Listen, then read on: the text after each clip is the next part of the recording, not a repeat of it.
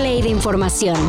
Titulares nacionales, internacionales, música, cine, deportes y ciencia en 5 minutos o menos. Cafeína.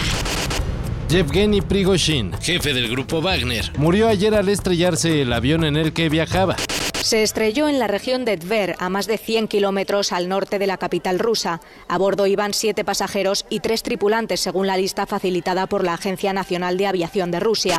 Un hecho que muchos han tomado como una represalia del gobierno de Vladimir Putin, luego de que hace unas semanas Prigozhin encabezó la marcha del grupo Wagner, que en Occidente se dijo que era un intento de golpe de Estado. Pero está el otro lado.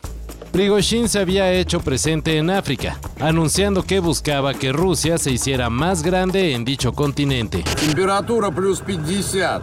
Все как мы любим. ЧВК «Вагнер» проводит РПД. Делает Россию еще более великой на всех континентах. Como sea, pura especulación. Hasta el momento, Grupo Wagner no ha emitido un posicionamiento sobre la muerte de su líder detuvieron al encargado de la construcción de la estela de luz. Pero no, no a Felipe Calderón, sino a un tipo identificado como Domitilo N. Antes dijo que la clave de mi arte es la ira, pero ya me conocen, soy muy pacífico. Así que les doy permiso de que me enfurezcan.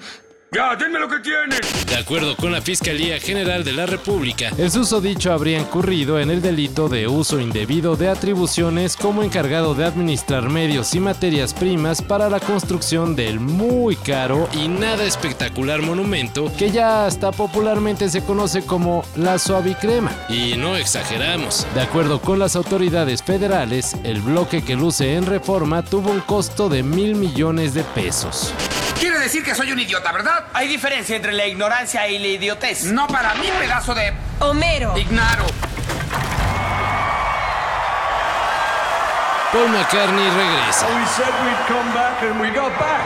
Ayer el ex Beatle confirmó que dará un concierto el próximo 15 de noviembre en el Foro Sol.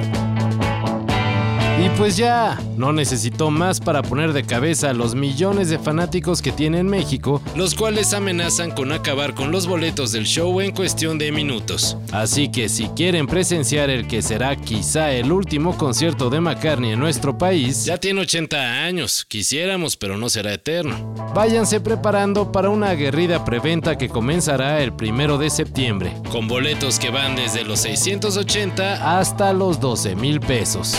Really excited. We're coming back. We got back. Florian Thauvin está demandando a Tigres. El jugador francés que poco lució en la Liga MX exige al club regio el pago de 13 millones de dólares, que es lo que estaba acordado que ganaría. Claro, si su contrato se hubiera cumplido, ya que había firmado hasta el 2026. Thauvin llegó a México proveniente del fútbol francés con la expectativa de ser un jugador del calibre de André Pierre Guignac. Un tigre nunca deja solo a otro tigre.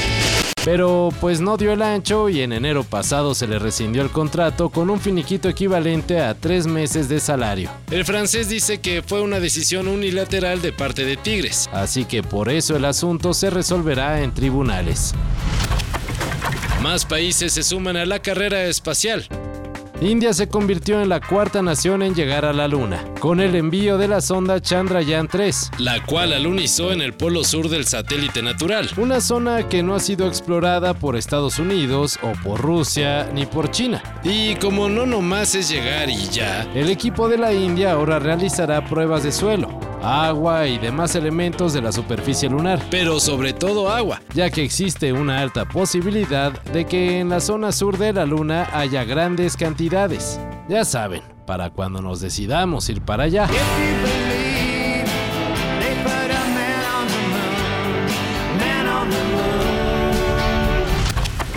Todo esto y más de lo que necesitas saber en sopitas.com. El guion corre a cargo de Álvaro Cortés y yo soy Carlos el Santo Domínguez. Cafeína. Un shot de noticias para despertar. Lunes a viernes por sopitas.com. Y donde sea que escuches podcasts.